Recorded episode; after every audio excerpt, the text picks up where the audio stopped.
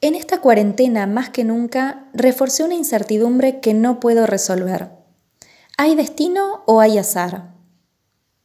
Si hay destino, ya está todo decidido desde nuestro nacimiento y nada se puede hacer para cambiarlo.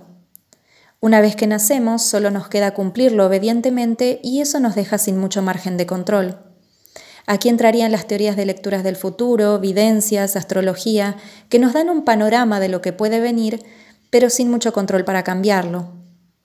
Si hay azar, por otra parte, tampoco tenemos mucho control, porque las experiencias y situaciones surgirían según algún capricho de un dios, del universo, del acontecer, y por lo tanto la buena suerte sería azarosa. No podríamos generarla, solo esperar a que ocurra, y esto también nos deja en una posición sin mucho control. También pensaba, si hay un destino, ¿cómo le toca a cada uno? ¿Quién elige lo que le toca? ¿El destino toca aleatoria o arbitrariamente? ¿Hay un grupo de destinos y nos toca uno por azar? ¿O hay infinitas posibilidades?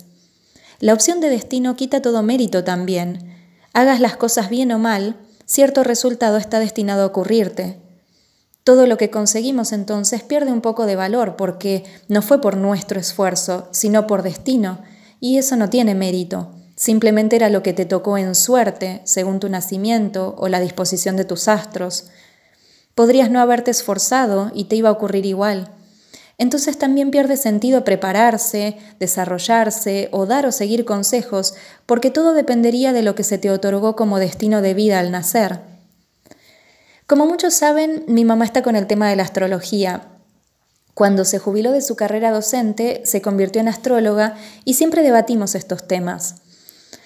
Al comienzo del año 2012, todos mis proyectos laborales se me frustraban por mucho esfuerzo que les pusiera y mi mamá me dijo que se debía a la influencia de un planeta que en abril de ese año se iría de mi área vocacional. En abril, efectivamente, empecé a tener todas las ofertas laborales que antes se me negaban y finalmente, luego de mi cumpleaños 31, cuando según mi mamá se me activaba una combinación de tres elementos astrológicos benefactores, cumplí mi sueño de volar. Y a los 35 años, cuando volvió a activarse, logré volar internacional. Entonces muchas veces hablamos de ese tema y lo que ella me dice desde su punto de vista astrológico es que la inquietud destino versus azar podría traducirse como consciente versus inconsciente. Y se dice que solo un 10% de la información que tenemos es consciente y el resto, el 90%, es inconsciente. Para cambiar nuestro destino entonces habría que hacer consciente lo inconsciente ver lo que no vemos y ahí podríamos elegir cambiarlo. Pero si no sé qué es lo que no sé, ¿cómo lo cambio? ¿Qué cambio? La conclusión que saqué de esto es que quizás muera sin respuesta, pero lo que más importa, creo yo, es luchar por hacer lo que nos haga felices. ¿Te hace feliz volar? Lucha por lograrlo. ¿Tenés miedo de que no esté en tu destino y no lo logres? Trazate un camino que te guste y te resulta enriquecedor. Quizás no llegues a ese resultado, pero habrás aprendido y crecido mucho y eso en sí es muy gratificante. Lo que vayas aprendiendo te servirá cuando te encuentres con la buena suerte. ¿Querés ser cantante? Procura que el trayecto para conseguirlo sea uno que te guste. No importa el resultado, importa cómo lo transites.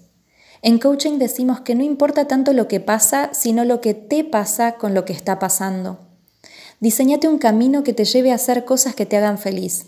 ¿Acaso hay algo más importante que ser feliz?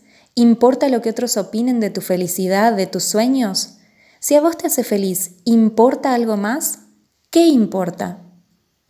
Confucio dijo, a donde sea que vayas, anda con todo tu corazón, que tu corazón te acompañe a tu destino feliz.